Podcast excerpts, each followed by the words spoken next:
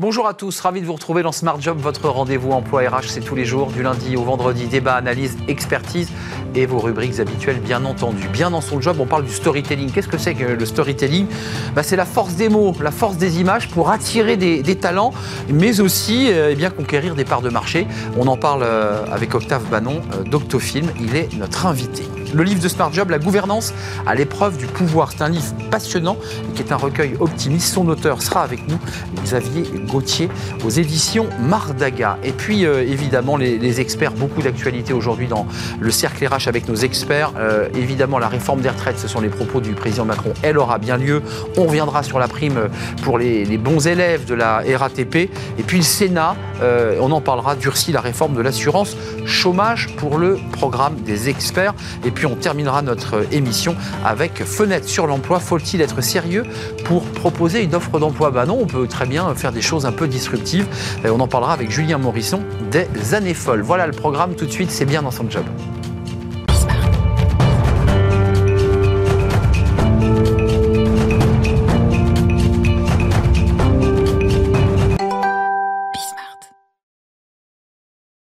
Bien dans son job. On va parler de l'image, de la puissance de, l'image et du storytelling. On en parle avec euh, Octave Bannon. Bonjour Octave. Bonjour. Vous êtes euh, à la tête d'Octofilm, qui est votre entreprise. Tout à fait. Je voudrais quand même préciser votre parcours, parce que quand on parle de film, on pense à évidemment des journalistes, des réalisateurs, des gens qui ont fait l'IDEC, qui ont fait la FEMIS.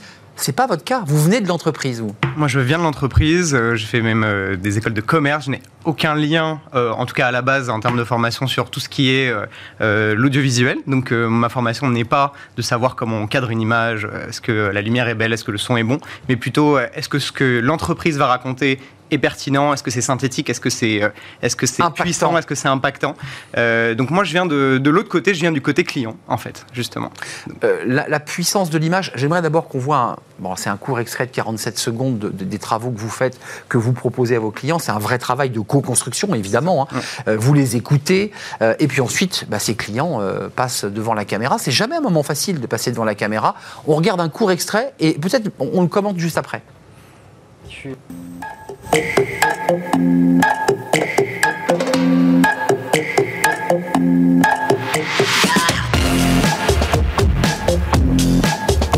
Salut, moi c'est Raphaël, je suis associé au Capital Markets. Bon, je vends des immeubles. Je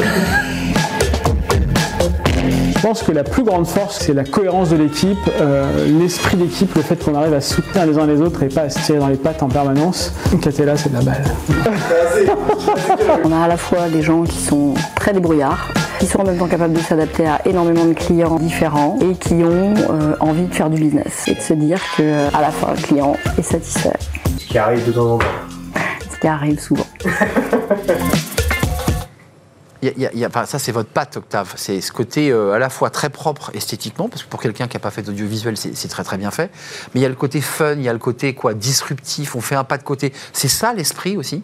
C'est l'esprit. En fait, euh, si vous voulez, comme je vous l'ai dit, je ne je, viens pas du monde de l'audiovisuel, donc moi j'ai un regard extrêmement froid sur euh, les, rendus, sur voilà, sur les formats que que. Et puis sur les propos aussi, on voit bien. Sur les propos, moi, je, juge ça avec beaucoup de, de distance, beaucoup de froideur. Je suis comme tout le monde en fait. Ça veut dire que moi, euh, il y, a encore deux ans, quand la, boîte n'existait pas, je regardais les vidéos d'entreprise et je me disais, je pense comme beaucoup de personnes, c'est chiant. Bah, on s'ennuie, on s'ennuie. Euh, et puis c'est pas forcément très incarné, puisque comme vous l'avez dit tout à l'heure, c'est un exercice qui est difficile. Euh, c'est même plus difficile de ce qu'on est en train de faire, parce que là, on discute tous les deux. Vous me renvoyez une énergie, je vous en donne une, et vice versa. on est filmé de l'extérieur, mais c'est difficile que si je me, beaucoup plus difficile que si je devais me tourner vers une des caméras et que je vous regardais plus. Et là, je devais envoyer la même énergie à un objet euh, inerte, beaucoup plus compliqué. Donc, ce que, ce que j'ai pu observer en fait, et c'est ça qui m'a donné envie de, passer de l'autre côté, ou en tout cas de rajouter cette, euh, cette branche euh, technique sur, sur mon activité, c'est que je me suis dit, effectivement, ben, il y, a, y, a, y, a un gap en fait à, à, à, remplir entre le monde de l'entreprise qui a envie d'exprimer quelque chose mais de la bonne, mais de la bonne manière. Et de bien utiliser le, le, le et, en même temps, et en même temps d'avoir un, un, support dont il est fier. Là, on voit cette entreprise qu'on a citée, c'est vous qui avez apporté cette vidéo.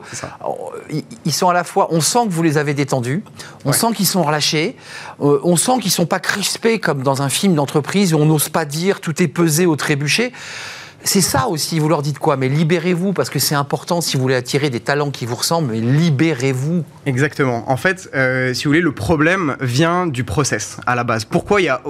Moi, je me pose la question comme vous, comme ple- plein de personnes qui peut-être regardent cette émission, mais je me suis dit au départ, comment ça se fait que en presque 2023, il y a deux mondes dans, dans, le, dans, dans la vidéo? Il y a le monde du, du divertissement où on peut se faire rapper euh, pendant. Brut, euh, combini, tout Brut, ça. Combini, Exactement, on peut regarder 6 minutes sur la migration des fourmis en Inde et, et regarder du début à la fin, on s'en rappellera plus dans la seconde d'après.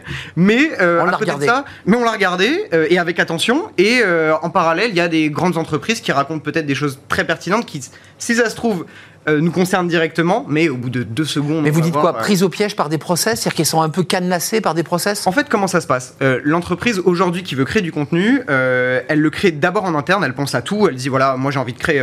le- donc, il y a une équipe qui va diriger le projet, un chef, une- une- un chef de projet. voilà, on va faire ci, on va faire ça, voilà ce qu'on veut dire, voilà ce qu'on veut dire, voilà qui va parler, voilà comment on va le dire. Personne n'est là pour déjargoniser, pour synthétiser, pour apporter Ça, la c'est votre métier, ça. hein. C'est ça C'est votre métier. boulot, hein Moi, mon boulot, c'est ça. Moi, Nettoyer le, le jargon, quoi. c'est ça. Euh, moi, j'ai travaillé pendant 8 ans en conseil, en, en, en conse- en tant que consultant en image de marque et en discours d'entreprise. Et je suis spécialisé en neuromarketing. Donc, c'est les neurosciences appliquées à la communication. Donc, en gros, ce qui concerne tous les leviers émotionnels qui euh, vont orienter d'un sens ou dans l'autre la décision. Euh, Octave, il y a deux sujets. Il y a la rétention de talent, parce que l'air de rien, quand les personnes passent devant la caméra, bah, c'est quand même une expérience. Euh, on les retient, on se Mhm. dit on est une équipe, on l'a entendu d'ailleurs, c'est notre sûr, force, c'est l'équipe. Mais il y a aussi quand même conquérir des parts de marché. Il y a aussi l'idée de, à travers ce storytelling, racontez-moi qui vous êtes, ce que vous faites, c'est aussi d'aller chercher des marchés. Euh, ça revient au même. En fait, si vous voulez, dès, lors qu'on a euh, nos vidéos sont des icebreakers. C'est pas euh, pas un catalogue de vente en vidéo. C'est pas le but. Ça m'ennuie le premier, donc c'est pas ce que je propose.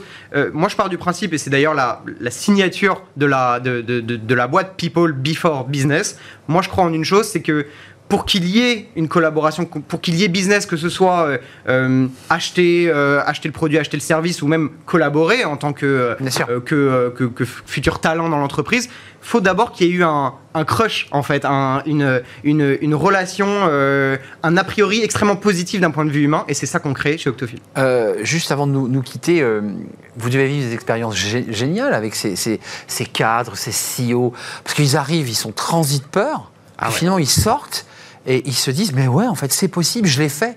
C'est humainement c'est intéressant aussi. En fait, la plus grande fierté dans ce que je fais, c'est que euh, avec mon équipe, on arrive à obtenir euh, une satisfaction et une fierté de ce qu'on propose en fait à nos, à- aux- avec les entreprises avec lesquelles on travaille. Ils ont pour la première fois, alors qu'ils s'en doutaient pas, un support à la fin, alors qu'il y avait beaucoup d'appréhension au départ. euh, un support qui, dont ils sont tellement fiers, dont ils pouvaient tellement pas se dire que oh là là, j'ai l'air beau déjà, j'ai l'air bien, Ouais, euh, je, euh, je, je dis pas de conneries, euh, je dis même quelque chose d'intéressant, tout, le monde le, tout, tout- le monde est cohérent, etc.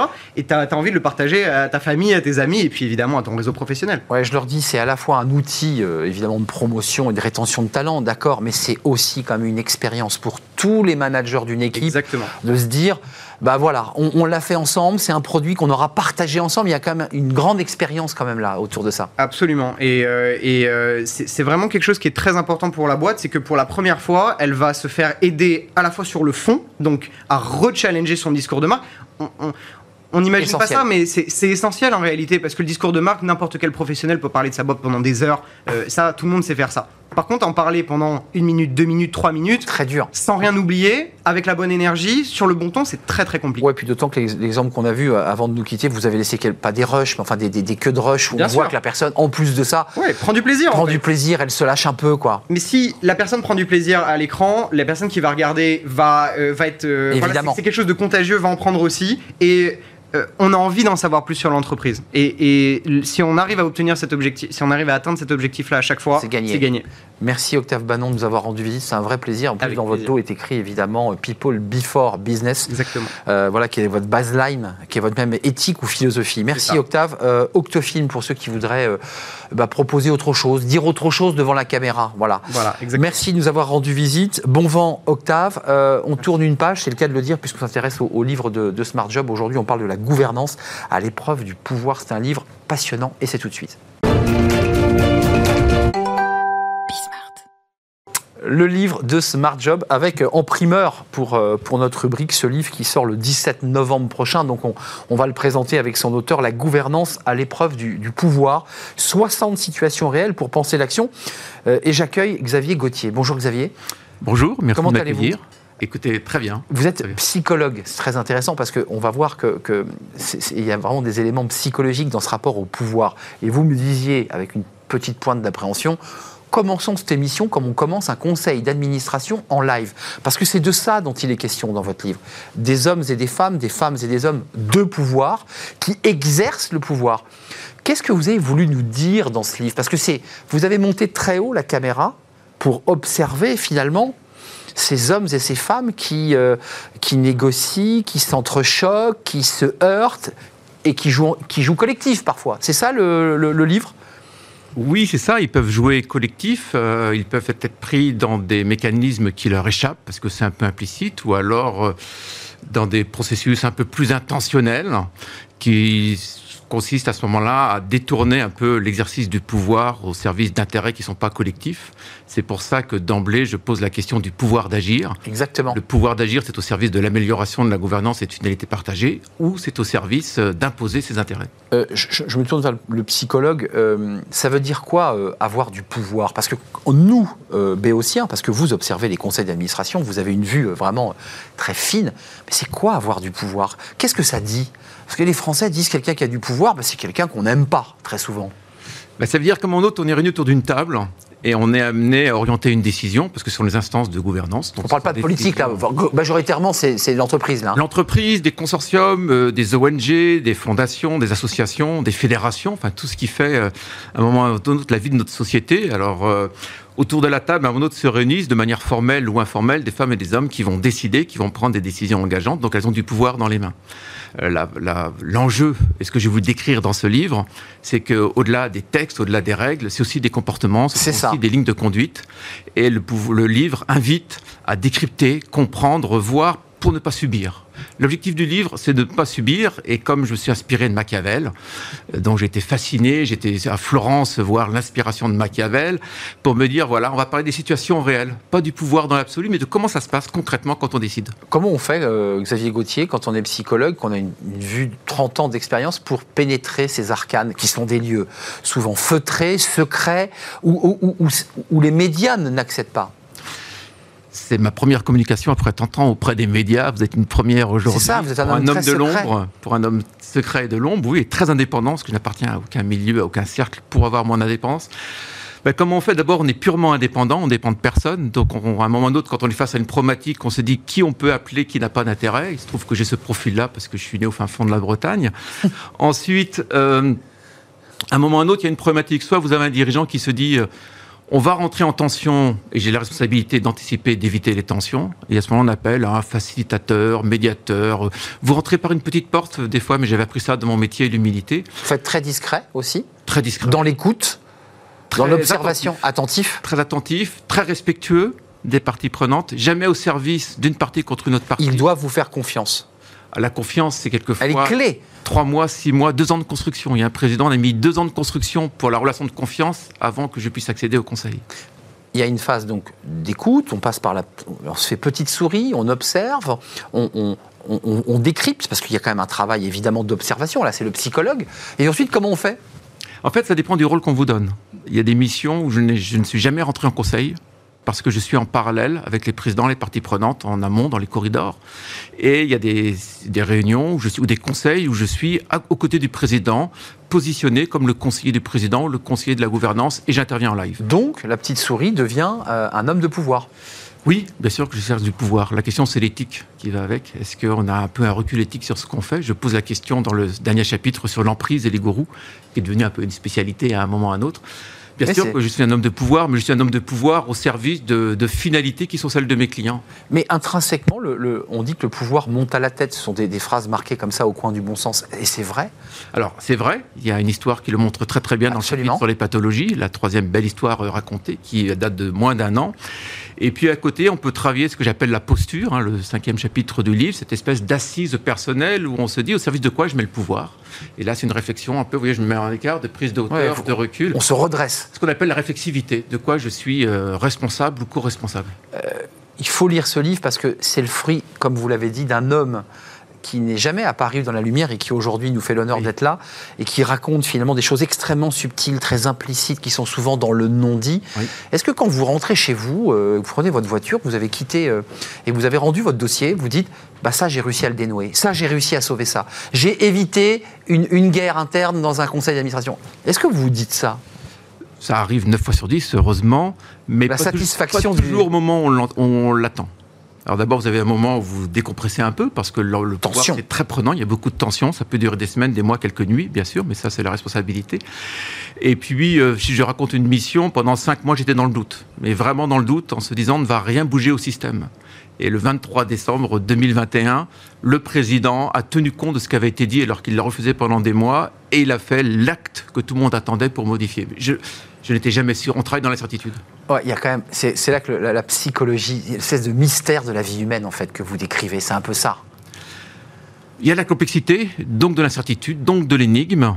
Mais notre responsabilité, c'est de poser les bons jalons. Et la culture, pour vous qui aimez la culture, la science, l'histoire, les connaissances, ça aide à poser les bons jalons.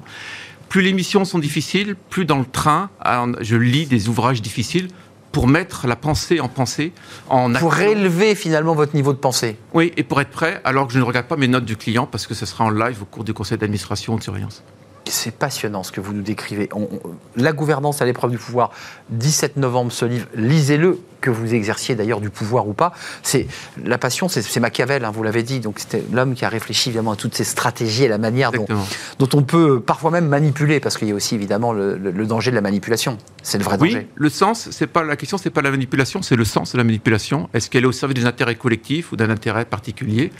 Mais c'est comme de l'éducation, le pouvoir c'est de la manipulation. Il faut juste avoir un recul, un recul éthique sur ce qu'on est en train de faire. Xavier Gauthier, c'était un vrai plaisir de partager ce moment avec vous, bien trop court.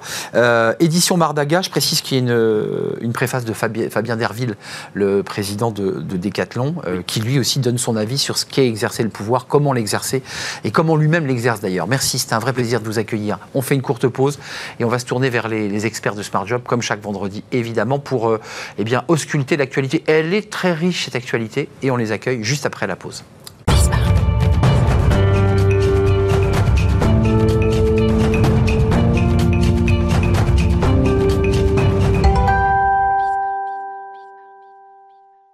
Le cercle RH et les experts de, de Smart Job pour euh, balayer une actualité qui est aujourd'hui très très riche. Euh, je vous présente mes, mes invités, puis je vous parlerai des thèmes euh, entre les, les retraites, la RATP et l'assurance chômage. Olivia Copin, ravi de vous accueillir, euh, fondatrice du cabinet Just Business, enseignante au, au CELSA. Merci d'être là. À vos côtés, Jean-Michel Garrigue. Bonjour Jean-Michel. Bonjour. Très heureux de vous revoir, directeur associé en charge des RH chez BLB Associés avec un S et François Vigne. Bonjour. Vous êtes euh, associé chez Sycomore Corporate Finance, membre des entrepreneurs et dirigeants euh, chrétiens. Commençons par les retraites. Parce que c'est, euh, je vous surprends un peu parce que vous vous étiez dit, je vais commencer, on va parler de la RATP, de cette prime pour ceux qui vont au travail, mais quand même les retraites. euh, j'ai reçu le mandat de nos compatriotes de décaler l'âge légal de départ de 4 mois par an, aujourd'hui fixé à 62 ans et qui sera relevé à partir de l'été 2023 pour atteindre 65 ans en 2031. Ça, c'est, on comprend. Puis après, ça se complique, puisqu'il évoque l'idée que peut-être, en tendant la main au syndicat, que bah, ce serait peut-être pas 65, mais que si on a les trimestres, c'est quand même bon. Je vous vois sourire. C'est quoi, il y a- il y a- c'est quoi le- la, la stratégie là? Peu- il fait un peu de politique. Euh, il faut faire en forme. Il faut, faut donner du grain à moudre également au syndicat. Il faut que chacun trouve sa place. Il est plus simple de parler de trimestre de fait que de limite d'âge. Euh, il faut éviter les chiffons rouges. Donc c'est pour ça que c'est une petite subtilité de langage. Maintenant, cette réforme, il faut la faire. Néanmoins, il faut, il faut, il faut travailler plus. Faut travailler plus. Comment vous avez regardé, vous avez regardé le président à travers ces prises de position très stratégiques, qui tend la main au syndicat tout en disant qu'il n'y aura pas de négociation, mais de la concertation. Il y a quoi là? Il y a, de l'hésitation ou il y a, il y a de la stratégie? Il y a de la stratégie, euh, évidemment. Euh, il faut supprimer, comme vous le disiez, le chiffon rouge des 65 ans, euh, quitte d'ailleurs à ce qu'on arrive à terme à un départ à plein droit au-delà de 65 ans. Ben oui, on y arrive là forcément. Quand on calcule ces trimestres, on n'a pas le choix. Exactement. Euh, on commence à travailler souvent euh, tard, Euh, et il faut cotiser donc euh, maintenant plus de 42 ans, ce sera bientôt euh, 43 et même 44 ans, pour pouvoir prendre une retraite à taux plein. Et à ce moment-là, le seul moyen d'y arriver, c'est évidemment euh, d'augmenter le nombre de trimestres de cotisation. Euh, je, redonne la phrase d'Olivia Copin, c'est il y a une concertation, mais pas pour ne rien faire, dit-il. Il le dit d'ailleurs avec passion quand il le dit. Euh, donc si en plus, dès 64 ans, on allonge les trimestres, dit le président, moi je suis tout à fait ouvert, mais il faut aussi que tout le monde s'engage. Donc on voit ces stratégies de main tendue aux syndicats. Euh, sur le fond, vous dites on n'a pas le choix, il faut la faire cette retraite, aussi douloureuse soit-elle? Oui, euh, je pense qu'il faut la faire, mais ce qui est intéressant, c'est du coup, là, on est vraiment dans la stratégie de communication, on est dans la maîtrise d'éléments de langage. Effectivement, il y a ce chiffre rouge, cette ligne rouge à plus franchir, qui est la, ce, ce- ce- ce- ces 65 ans. Trois ans de plus, hein, parce que c'est ça l'idée. Euh, donc euh, après, euh, c'est la limite de, de la communication aussi. Et je pense pas que les, les- les- les gens savent calculer aussi bien que vous, vous et moi. Donc Mm. du coup, après, ça, ça permet de, de, de- de- voilà, de, de se positionner, non pas comme un, un président jupitérien qui décide de tout, mais de montrer qu'il il est aussi capable de flexibilité et de et d'ouverture face au débat. Mais ça reste quand même des éléments de langage. On va découvrir. J'ai remarqué pas, il me semble que François le président n'a pas beaucoup parlé des fonctionnaires et on a dit qu'il voulait les ménager, ni des régimes Bah, les choses sont réglées, puisque Stanislas Guérini, sur ce plateau, il y a trois semaines, a clairement réglé le problème. Je lui ai posé la question en disant on ne touche pas à cette question des, des retraites des fonctionnaires, c'est-à-dire les six mois pour les fonctionnaires et les 25 meilleures dernières années pour le Mais, privé. En tout cas, ce qui est sûr, c'est qu'il faut la faire, cette réforme, et qui aura qui, qui- enfin, c'est, on- il faut la faire, mais qui, qui aura le courage politique Ah, de la mener jusqu'au bout Jean-Michel Garrigue, un Il dernier le mot. permettre, parce que, euh, il a un deuxième quinquennat et dernier consacré justement à pouvoir oser en principe. Il Mm. ne faut pas oublier aussi une chose qui est En très principe. importante, c'est qu'il y a des questions de vases communicants. Euh, on ne règle pas le- l'allongement de la durée euh, de cotisation et le nombre de trimestres que l'on doit obtenir pour avoir une retraite à taux plein si l'on ne règle pas par ailleurs la question de l'emploi des seniors. Évidemment. Parce que sinon, euh, on diminue le poids de l'assurance retraite, mais on augmente celui de l'assurance chômage. Oui. Enfin, on- n'a pas le temps parce qu'il y a beaucoup de sujets à balayer, mais vous avez vu qu'il y a eu le débat de la suppression ou réduction des cotisations pour, faire, pour garder vos seniors. Mais enfin, si on supprime les cotisations, ben, on ne peut plus cotiser aux retraites. Enfin, je, On n'y comprend plus. Enfin, je, je- Il y aura quand même plus de revenus, donc ça, ça, ça peut être une. une- Vous dites, ça peut être on, gagne en quand même sur le nombre de salariés qui cotisent tout en réduisant Et la, façon, il y les aura plus- cotises. il y aura plus de revenus de l'économie et de toute façon, ça, ça- ça sera, ça sera positif. Après, il faut juste éviter les effets d'éviction parce que si vous donnez des je dirais, Bah pour, oui. pour les jeunes et pour les vieux, après, ça risque de créer Bah, chômage pour les, Voilà. pour, pour les personnes entre deux Et âges. puis dans le cumul emploi-retraite. Donc il faut faire attention aux Ouais, effets de c'est vrai. Le cumul emploi-retraite qui est autorisé intégralement maintenant, vous continuez à cotiser, mais vous n'acqui- vous- vous n'avez plus d'acquisition de poids. Exact. Donc déjà, vous contribuez, même si le nombre global. On cotise est à perte, pour le dire simplement. Ex- Exactement, on cotise à perte. Euh, tournons la page parce que je pense que ça va vous faire réagir cette, cette information, alors qui est confirmée évidemment, cette, cette prime que la RATP va mettre en place pour lutter contre l'absentéisme. Alors, c'est une prime de 450 euros, alors elle est, elle est évolutive et dégressive, pour les salariés bons élèves qui globalement acceptent de venir travailler sans s'arrêter. On est d'accord Est-ce que vous avez bien vu la même information? Est-ce que ça vous a choqué? Est-ce que ça, ça vous a heurté finalement de payer un salarié avec son salaire plus une prime pour le remercier de venir au travail Enfin, je crois que la prime, c'est que ce n'est qu'un pansement. Elle est le, le, le symptôme d'un mal plus profond. Aujourd'hui, la RATP a un vrai problème. La RATP n'arrive plus à recruter et la RATP est frappée par un très fort taux d'absentéisme et par beaucoup d'arrêts maladie. Donc, euh, ce, ce- ce pansement, euh, pourquoi pas, même si c'est encore, c'est- vraiment de la vieille méthode. hein. On sait qu'autrefois, il y avait des primes de chaussures dans la fonction publique, il y a plein de choses comme ça. Il faut que La prime d'escarbille et les SNCF. donc, euh, on, on- on- et- et c'est- et on peut d'ailleurs se demander si ils, ils ont pris un, un président, enfin, comme nouveau président, l'ancien Premier ministre, c'est pas forcément un spécialiste, je dirais, des questions de transport. On a peut-être fait de prendre un vrai spécialiste pour animer cette euh, société. Je pense que le vrai problème aujourd'hui, c'est il faudrait diagnostiquer quel est le vrai problème de l'RATP. Pourquoi les RATP n'arrivent pas à recruter des chauffeurs? Pourquoi aujourd'hui elles n'arrivent pas non plus à les garder? Pourquoi elles n'arrivent pas à les faire travailler? Il y a un vrai problème qui doit être traité de façon profonde, mais aujourd'hui, ce qui est urgent, c'est de diagnostiquer le problème et de prendre des mesures de long terme pour permettre de répondre au malaise de tous ces salariés. Manifestement, ils sont aujourd'hui en situation de fragilité sociale. Il faut aujourd'hui les remobiliser au service euh, de- des- des transports publics, qui sont en plus un grand enjeu pour l'ensemble de, de l'économie. française. Alors, il faut préciser quand même, hein, je n'ai pas donné l'info, mais les syndicats, l'UNSA, RATP et quelques autres sont vent debout en disant on ne veut pas de cette prime, on n'a pas besoin de cette prime, il faut rebâtir une stratégie plus globale. Qu'est-ce que vous en Ils ont pensez pour, pour le grand public, c'est quand même assez choquant. Enfin, Pour les salariés qui vont au travail tous les jours sans avoir d'arrêt maladie dans une entreprise privée, ils n'ont pas de prime, de remerciement de présence. Enfin, c'est quand même dingue. Oui, je pense qu'on frise euh, l'absurdité. Total. Euh, et puis en plus, il y a quand même un aveu d'échec, euh, parce que je rejoins ce que vous dites, c'est-à-dire que ça montre à quel point le problème de fond n'est pas compris, pas réglé, parce que c'est un aveu d'échec terrible. C'est-à-dire euh, se dire qu'on va payer les gens en plus des salaires pour qu'ils viennent travailler. Enfin, là, on, on est dans une. Et à contrario, ceux qui sont en arrêt maladie, Oui. ils sont de manière En fait, complaisante, il faut le préciser. Voilà, donc du coup, et puis ça infantilise quand même beaucoup les, les, les, les, les, colla- enfin, les, les chauffeurs de bus, et puis ça, ça, ça, ça jette l'opprobre sur toute une profession, quoi, parce que effectivement, il y a peut-être des abus, sûrement, il y en a partout. Il me semble. Euh, mais il y a aussi des personnes qui vont euh, pouvoir essayer de confronter à des difficultés de la vie, qui sont vraiment en arrêt maladie, ou je pense aux, je pense aux, aux- aux femmes parfois qui doivent, euh, bah, l'enfant est malade, c'est souvent elles qui vont le chercher. prennent pas le service à ça, 5 et h du matin. Donc du coup, euh, je, trouve ça assez finalement injuste. Et puis finalement, euh, euh, je suis d'accord avec ce que vous dites, c'est-à-dire là, il faut vraiment s'attaquer au problème de fond. Pourquoi cette profession n'est pas attractive? Quelles sont les causes de cette crise d'attractivité? Euh, Quelles sont vraiment les demandes? Est-ce qu'elles sont, est-ce qu'elles sont audibles ou pas? Dans ce cas-là, discutons-en plutôt que de mettre en place une prime comme ça qui qui, qui, qui infantilise tout le monde et qui pour moi n'est pas du tout efficace. Décision prise avant, évidemment, euh, l'arrivée de Jean Castex. C'était quelque chose qui était évidemment Même dans. si on peut penser que Mais qu'il n'est pas totalement étranger. il n'est pas peut-être étranger, mais quand même, sur la question des arrêts maladie, j'ai lu qu'en plus, c'était pas des arrêts maladie qui étaient fixés. Vous savez, il y a une polémique sur les tampons Mm. d'arrêt maladie de complaisance qui est venue évidemment s'additionner à, cette question de la prime. Euh, on ne comprend plus très bien. C'est les arrêts maladie quoi de, de- de complaisance, de chauffeurs qui disent bah, en fait, ce métier m'intéresse plus, j'ai plus envie de le faire, donc je me mets en arrêt maladie. Moi, j'ai toute confiance dans les équipes RH de la RATP, mais je me suis quand même posé une question. C'est une question de vieux des RH, ça.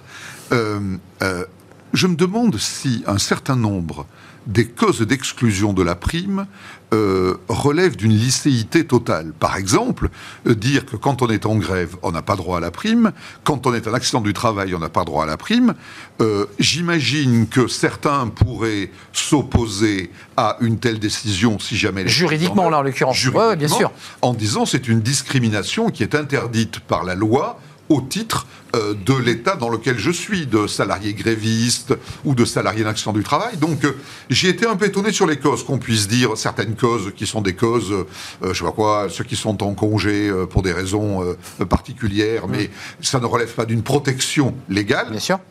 pourquoi pas? Mais il y a certains cas qui me semblent quand même un peu douteux. dire, tangentes Et donc les syndicats devraient de peut-être s'en emparer. Oui, enfin, je pense qu'ils ne vont pas tarder à le faire si jamais on est bien dans ce cas-là. Je veux pas qu'on se quitte parce que comme on a beaucoup de sujets, je, je suis désolé, j'accélère un tout petit peu parce que cette question, euh, je sais pas, d'ailleurs Jean Castex, j'ai essayé de trouver, n'a pas encore, ne s'est pas encore exprimé sur cette question parce que c'est un des premiers dossiers qu'il va avoir à traiter parmi d'autres, euh, et aussi sur les conditions de transport des usagers, parce que vous avez vu qu'ils se plaignent beaucoup en ce moment de la qualité de- des- des transports. Mais ils ont raison. hein. Et ils ont raison parce qu'on est évidemment écrasé euh, et qu'il y a de moins en moins de métros. Peut-être est-ce dû d'ailleurs euh, au manque de, chauffeurs et au sujet qu'on évoque euh, depuis quelques minutes. Le Sénat, vous avez vu sur le projet de, loi d'assurance chômage, euh, les sénateurs ont, limité l'accès à l'indemnisation des salariés en, en CDD et des intérimaires refusant des, CDI. Là, je vous vois lever un sourcil. Ça vous choque? Moi, je trouve ça très intéressant, c'est qu'en fait, pendant des années, dans les années 90 jusqu'à 2000, les entreprises ont demandé de la flexibilité, ont demandé de l'agilité face à des salariés qui finalement étaient plutôt euh, attachés à cette Mmh. sécurité-là. Et euh, aujourd'hui, Plutôt demandeurs de CDI, d'ailleurs. Voilà, et aujourd'hui que les salariés ont euh, finalement ont, ont- ont compris les, bah, les, les enjeux de cette flexibilité et que finalement ils- ça, ça- voilà, ça leur et convient. que ça les arrange Aujourd'hui, les entreprises, finalement, ont peur, finalement, de partager ce- cette flexibilité avec Ah oui. le, le salarié. Donc, euh, honnêtement, je pense que, euh, Mais- euh, encore une fois, on ne se pose pas les, problèmes, les questions de fond. Mais c'est orthogonal avec l'évolution du monde du travail. mais oui, aujourd'hui, le CDI n'est plus attractif. Pourquoi? C'est ça la question. Pourquoi les, les, les- C'est un peu comme dans les cabinets d'avocats. Vous avez aujourd'hui des gamins qui veulent plus être associés. Non. Bon, bah, pourquoi aujourd'hui euh, les- Pourquoi aujourd'hui le CDI euh, n'est plus le Graal? C'est François Vigne, Jean-Michel Garrigue, c'est orthogonal parce que le monde du travail change. On nous dit maintenant flexibilité, télétravail, on est auto-entrepreneur, on devient indépendant. Puis là, le Sénat dit ah, attendez, euh, hop, si vous refusez le CDI, réduction, voire suppression des indemnités. On est dans un cas, un cas classique dans lequel l'évolution des mœurs est plus rapide que l'évolution du droit. Euh, enfin, il faut quand même rester conscient d'une chose. hein. Je suis, enfin, la, la- la règle du CDI est encore celle de la majorité Oui, oui, de la oui. population active, qui veut un CDI parce qu'on ne peut pas emprunter si on n'a pas de CDI, parce qu'on ne peut pas euh, louer un appartement si on n'a pas de CDI, etc.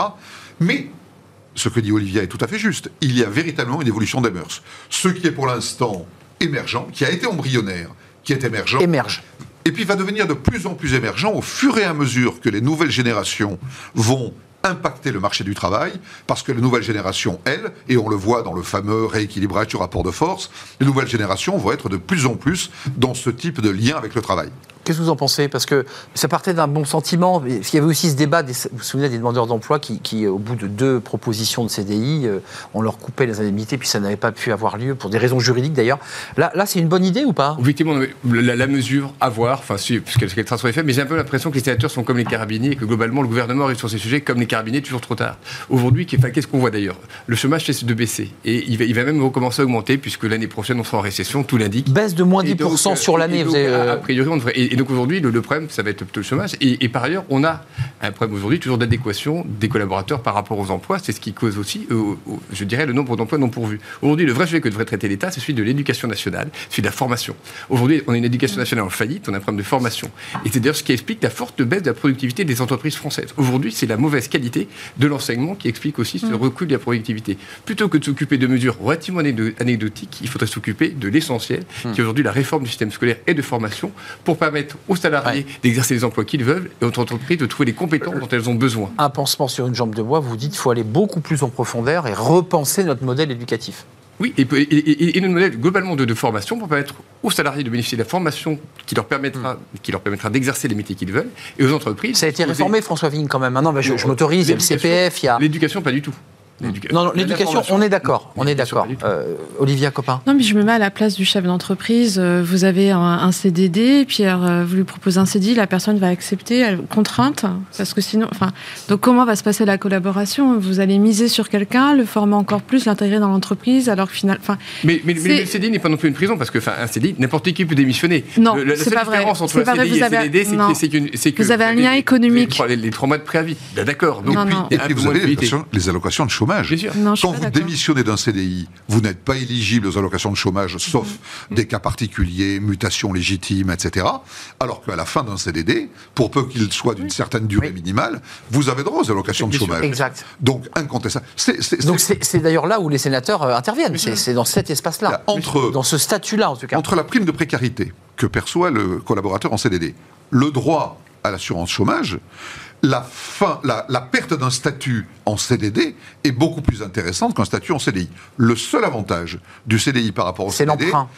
Alors, c'est l'emprunt, mais je veux dire, en termes de contrat, c'est que vous pouvez démissionner de votre CDI quand vous voulez, alors qu'un CDD, théoriquement, vous devez aller au terme, Au du, terme CDD du que vous contrat. avez compris. Ouais. Euh, un- un- cette image, bon, évidemment, on finit par une, pas une touche sucrée, c'est pas, pas le mot, mais c'est le côté fun d'une institution qui est quand même évidemment une très vieille institution et qui a décidé de communiquer sur TikTok. Alors, je sais pas si on a l'image euh, du. On n'a pas l'image. Euh, eh bien, il y a une image. Vous auriez dû voir une image normalement euh, de la gendarmerie qui recrute sur TikTok. Est-ce que vous, dans vos espaces euh, personnels, vous êtes sur TikTok, par exemple? Nous, enfin, les, globalement, les profils que nous, euh, que nous recrutons, c'est pas tellement sur, sur TikTok. Non, c'est Sycomore Finance, c'est pas TikTok. C'est LinkedIn, oui, euh, TikTok, non. Mais, mais, mais si, jamais on, si jamais on avait des, salariés dans, dans cette tranche d'âge et dans Non, mais l'idée que les gendarmes communiquent, euh, communiquent sur TikTok, qui est quand même à l'origine un réseau social où on danse, où on s'agite, qui est quand même très jeune, hein. ça, ça vous semble être une bonne idée ou c'est un gadget euh, et on passe à autre chose? TikTok, on, on sait quelques problèmes parce que c'est détenu par les Chinois, comme vous le savez. Il y a quelques Ouais. problèmes de secret défense, enfin de, de confidentialité. Je ne sais pas si c'est le bon instrument. Mais en dehors de ça, que, que la gendarmerie utilise des moyens modernes, c'est très bien. Et l'armée l'a toujours fait pour Ouais, convaincre c'est le vrai. public. Et donc c'est normal. Ouais, les clips de l'armée. Faut- Jean-Michel Copin et Olivia. Euh, Jean- Jean-Michel Garrigue. Le- Vous avez vu je- je- je- je- voilà. C'est un honneur pour moi. C'est absolument. En fait, moi, je suis, j'ai- plein, d'admiration pour ce que font les armées euh, et la gendarmerie nationale. Hum. Le, euh, le- j'ai, beaucoup échangé avec les, les, les, DRH de la gendarmerie, Armando de Oliveira qui vient de partir et Bruno Arvizet qui vient de prendre sa suite, deux généraux de corps d'armée. Ils font des choses absolument remarquables Ils sont modernes. en matière d'engagement. Vous avez vu que on va créer 200 nouvelles brigades de gendarmerie. Euh, donc euh, il faut des nouvelles implantations, un développement à la fois des lieux, des compétences et là. Donc ils font un travail absolument remarquable qui est aujourd'hui, on le voit bien, de plus en plus important tellement les Français prêtent une attention à la sécurité. Hein, Dans les territoires. la gendarmerie, c'est la sécurité en dehors des grandes villes. hein. Exactement. Euh, donc, en termes de, de, de- de- comment dirais-je, de proportion de territoire par rapport à la Ils police, sont très il n'y a, sollicités. a pas photo, si vous me permettez l'expression. Ils font un travail absolument remarquable, à la fois de d'engagement, de motivation, de, de fidélisation. Et qui a une autre image que la police, je m'autorise, qui, qui, est- qui n'est pas vue par les Français de la même manière. Ah bah, et puis n'oublions pas Il que pas le c'est même que statut, autrement. les gendarmes sont des militaires, hein, c'est pas Oui, le oui, statut. absolument. Euh, Olivia Copin, TikTok, vous y êtes sur Oui. TikTok, vous? Euh, euh, moi, à titre personnel, non, mais Non. c'est un outil de travail comme un autre. Euh, effectivement, euh, je pense qu'en fait, il n'y a pas de médias, il n'y a pas de support tabou. Il faut aller chercher euh, la- votre cible là où elle est. Euh, finalement, pour attirer ces jeunes générations, est-ce qu'aujourd'hui elles forcément la presse Euh, je pense pas. Non. Euh, les clips sur, à la télévision, euh, ça coûte quand même cher, ça a un coût. Oui. Est-ce que les jeunes regardent la télévision Ils sont plutôt sur euh, euh, Netflix ou des, voilà, des, de, de- de ces types de plateformes-là? Donc c'est vrai qu'aller sur des supports comme euh, TikTok, euh, bah, ça, ça permet d'aller chercher Un autre fait, euh, public. voilà, cette cible. Après, voilà, je pense qu'ils sont accompagnés de professionnels qui, voilà, il faut, après, il faut adapter le bon format, le bon message sur ce format-là. Mais euh, je, je pense qu'il voilà, il faut pas avoir d'a priori sur un média. euh, Puis c'est juste pas. un clin d'œil. Un dernier mot, Jean-Michel. C'est juste un clin c'est pour attirer. C'est pour que la personne ait envie de cliquer, je sais pas, ou d'appeler. Bah, C'est aussi pour que les médias comme nous euh, en parlent et créent sûr. du relais en disant tiens, la gendarmerie est moderne, va donc voir. Parce qu'en général, on va quand même plutôt sur le site de la gendarmerie quand on veut devenir gendarme. Enfin, je l'imagine. Oui, enfin non, je pense qu'il y a quand même des gens qui sont, enfin, des jeunes qui vont être sensibles à ces messages et qui vont du coup découvrir leur vocation en regardant TikTok. Et c'est très bien. Merci à vous trois de nous avoir éclairé tant sur les sujets d'actualité euh, les, plus chauds que sur cette euh, question de la gendarmerie. Merci Olivia Copin, Merci, Juste. Business, euh, professeur au, au CELSA. Merci Jean-Michel Garrigue, j'ai bien prononcé votre nom de famille cette fois-ci. BLB associé. Merci. Vous fûtes DRH, expérimenté, pas vieux DRH, mais DRH expérimenté, je m'autorise à, à rectifier. François Vigne, merci. Sycomore associé et euh, très impliqué au sein des EDC, les entrepreneurs et dirigeants chrétiens. Merci, Merci, à vous Arnaud. trois. Et on termine avec fenêtre sur l'emploi. Est-ce qu'on peut être fun euh, pour se faire recruter? Comment, comment on réinvente finalement tout ça? Est-ce qu'on doit euh, aussi faire des vidéos sur TikTok pour se faire remarquer? Bah, Ça, c'est une question et on en parle tout de suite.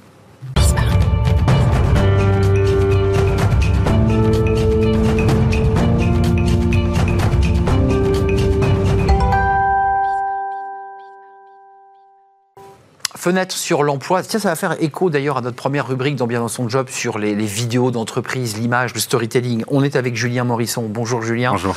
Euh, CEO des années folles, les influenceurs. Et, et on va regarder une vidéo tout de suite parce que c'est le sujet que vous avez choisi. Euh, Est-ce qu'il faut être sérieux pour proposer euh, une offre d'emploi, pour se faire recruter en quelque sorte? On regarde la vidéo et vous allez pouvoir nous expliquer juste après. Ça marche. Venez vivre le grand frisson à Val d'Isère. Ok, en hiver pause. comme- Bah, c'est très bien, hein Bravo hein, pour les images, c'est superbe, hein, c'est magnifique.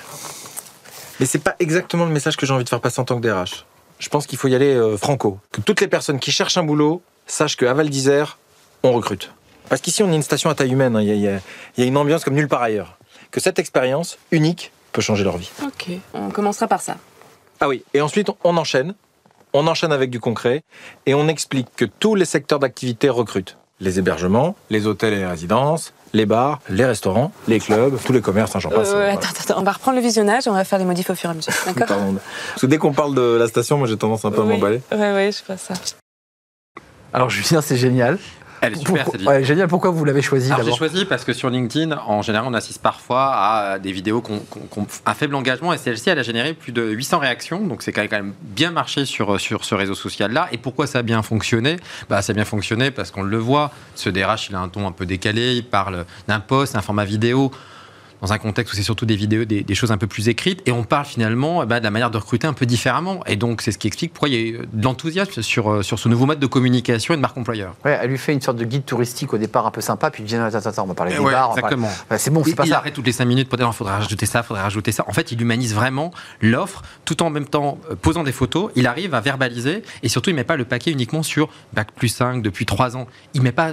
En fait, il fixe le cadre et les valeurs qu'il souhaite véhiculer. Euh, Julien, il y a deux sujets. Il y a celui celui qui va se présenter sur un réseau social, LinkedIn, qui est un- le, le leader, ça c'est le candidat. Mais là, là on évoque le RH Là, qui essaie d'attirer les candidats. Exactement, Et il- exactement. il y a vraiment besoin de dépoussiérer tout ça. Oui, clairement. On, sent- on sent bien, on en parlait d'ailleurs sur une émission précédente, on voit bien que euh, le job board un peu classique, où on a du mal à sortir du lot, on a surtout du mal à présenter ses valeurs avec un ton parfois un peu lénifiant, très corporate, avec les mots un peu esselés, les mêmes valeurs.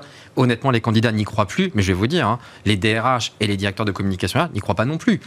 Parce que finalement, tout se ressemble. Or, l'intérêt actuellement, c'est de sortir du dos et de voir la spécificité qu'il y a. C'est pour ça que ce genre de vidéo fonctionne et va continuer de fonctionner très bien. Euh, les outils, parce que ça, c'est des conseils que vous pouvez donner. C'est quoi? C'est l'humour, c'est la dérision, c'est être décalé, c'est copier, je dirais, des modèles un peu euh, bruts, combini, enfin des choses un peu. C'est ça le- le- la mode? S'il y a une mode? Disons qu'il faut toujours bien sûr faire par rapport à l'ADN de la marque et l'ADN de l'entreprise au sein de laquelle on exerce. Mais pourquoi ici cette vidéo elle a suscité d'intérêt? Pourquoi je l'ai repérée? Je l'ai repérée parce que finalement elle donne envie euh, de s'intéresser à ce qu'il y a et de suivre les 3-4 minutes de cette vidéo. Elle donne envie aussi parce qu'elle humanise beaucoup les relations. Puis elle est drôle quand même. Elle est cette- très drôle. Voilà, il joue très bien. C'est pas un DRH, je pense. si c'est un Ah, c'est un comédien, c'est pas possible. Mais, mais imaginons cette DRH, franchement, il est extrêmement fort et je, je trouve absolument super. Et surtout, on peut passer des messages beaucoup plus subtils, beaucoup plus fins. Avec un humour, on peut vraiment glisser des informations pour dire je suis peut-être pas l'entreprise forcément où il y a les meilleurs salaires, mais nous, on met le paquet sur la rémunération, on met le paquet, pardon, sur la formation. Et donc, on peut glisser des, des informations un peu différentes. Il y a juste une petite subtilité entre euh, rire et, et- et glisser vers le pas sérieux qui Oui. fait que celui qui regarde l'annonce se dit cette boîte, elle est pas sérieuse. En fait, il y a deux choses. Un, attention à l'humour potache. ouais. Euh, l'humour potache, pensons, ça passera pas, et surtout pas en 2022 d'une part. Et deuxièmement, soyez cohérent par rapport à votre, ma- à votre marque. C'est-à-dire que si vous n'êtes pas une entreprise où euh, il y a un sens de l'humour un peu décalé, n'y allez pas, soyez quand même le plus cohérent par rapport à votre style de communication. Donc c'est ce que j'aurais tendance à dire. Decathlon, euh, si je peux citer Ouais, des marques, mais bah oui. Decathlon, Hermès ou euh, Bi- Bi- Big Mac, McDo, on n'est pas dans les mêmes styles de communication. Et donc ça ne veut pas dire qu'on peut pas faire de l'humour dans les trois, mais si c'est trop décalé, l'idée c'est que ça soit le plus incarné. Ici, ils ont mis le paquet sur l'humour, et donc si derrière ça c'est incarné en interne, ça fonctionnera très bien. Là, ça veut dire qu'il vise, euh, pour terminer, une cible jeune là. Là, il parle de Val d'Isère, qui est une grande station de ski, euh, un, peu, un peu pas âgée, mais peut-être vieillissante, et ils se disent tiens, il faut qu'on aille chercher Alors, un autre public. Ici, il y a clairement un double, un double intérêt. C'est ça qui est intéressant dans ce format vidéo et que nous aussi, on est amené à, à proposer aux marques. Il y a, d'une part, je communique pour des candidats, mais il y a aussi, je fais la publicité Mais indirectement Mais ouais. pour des personnes. Et c'est ce qu'on a aussi amené à dire sur LinkedIn. Il y a ce double message. C'est un des candidats, mais il y a aussi en tête que vous allez aussi attirer avec un angle un peu différent.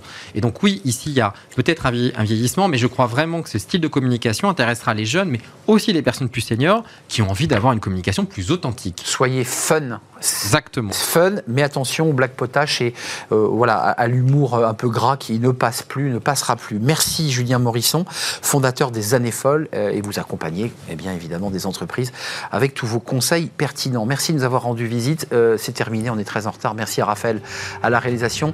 Merci Alexis pour le, merci Alexis pour le, le son. Merci à Nicolas Juchat évidemment, et merci à Lily pour l'accueil invité. Merci à vous, merci pour votre fidélité, merci pour les échanges sur les réseaux et puis évidemment pour l'intérêt que vous portez à Smart Job. Je serai là euh, bah, lundi. Euh, bye bye, portez-vous bien.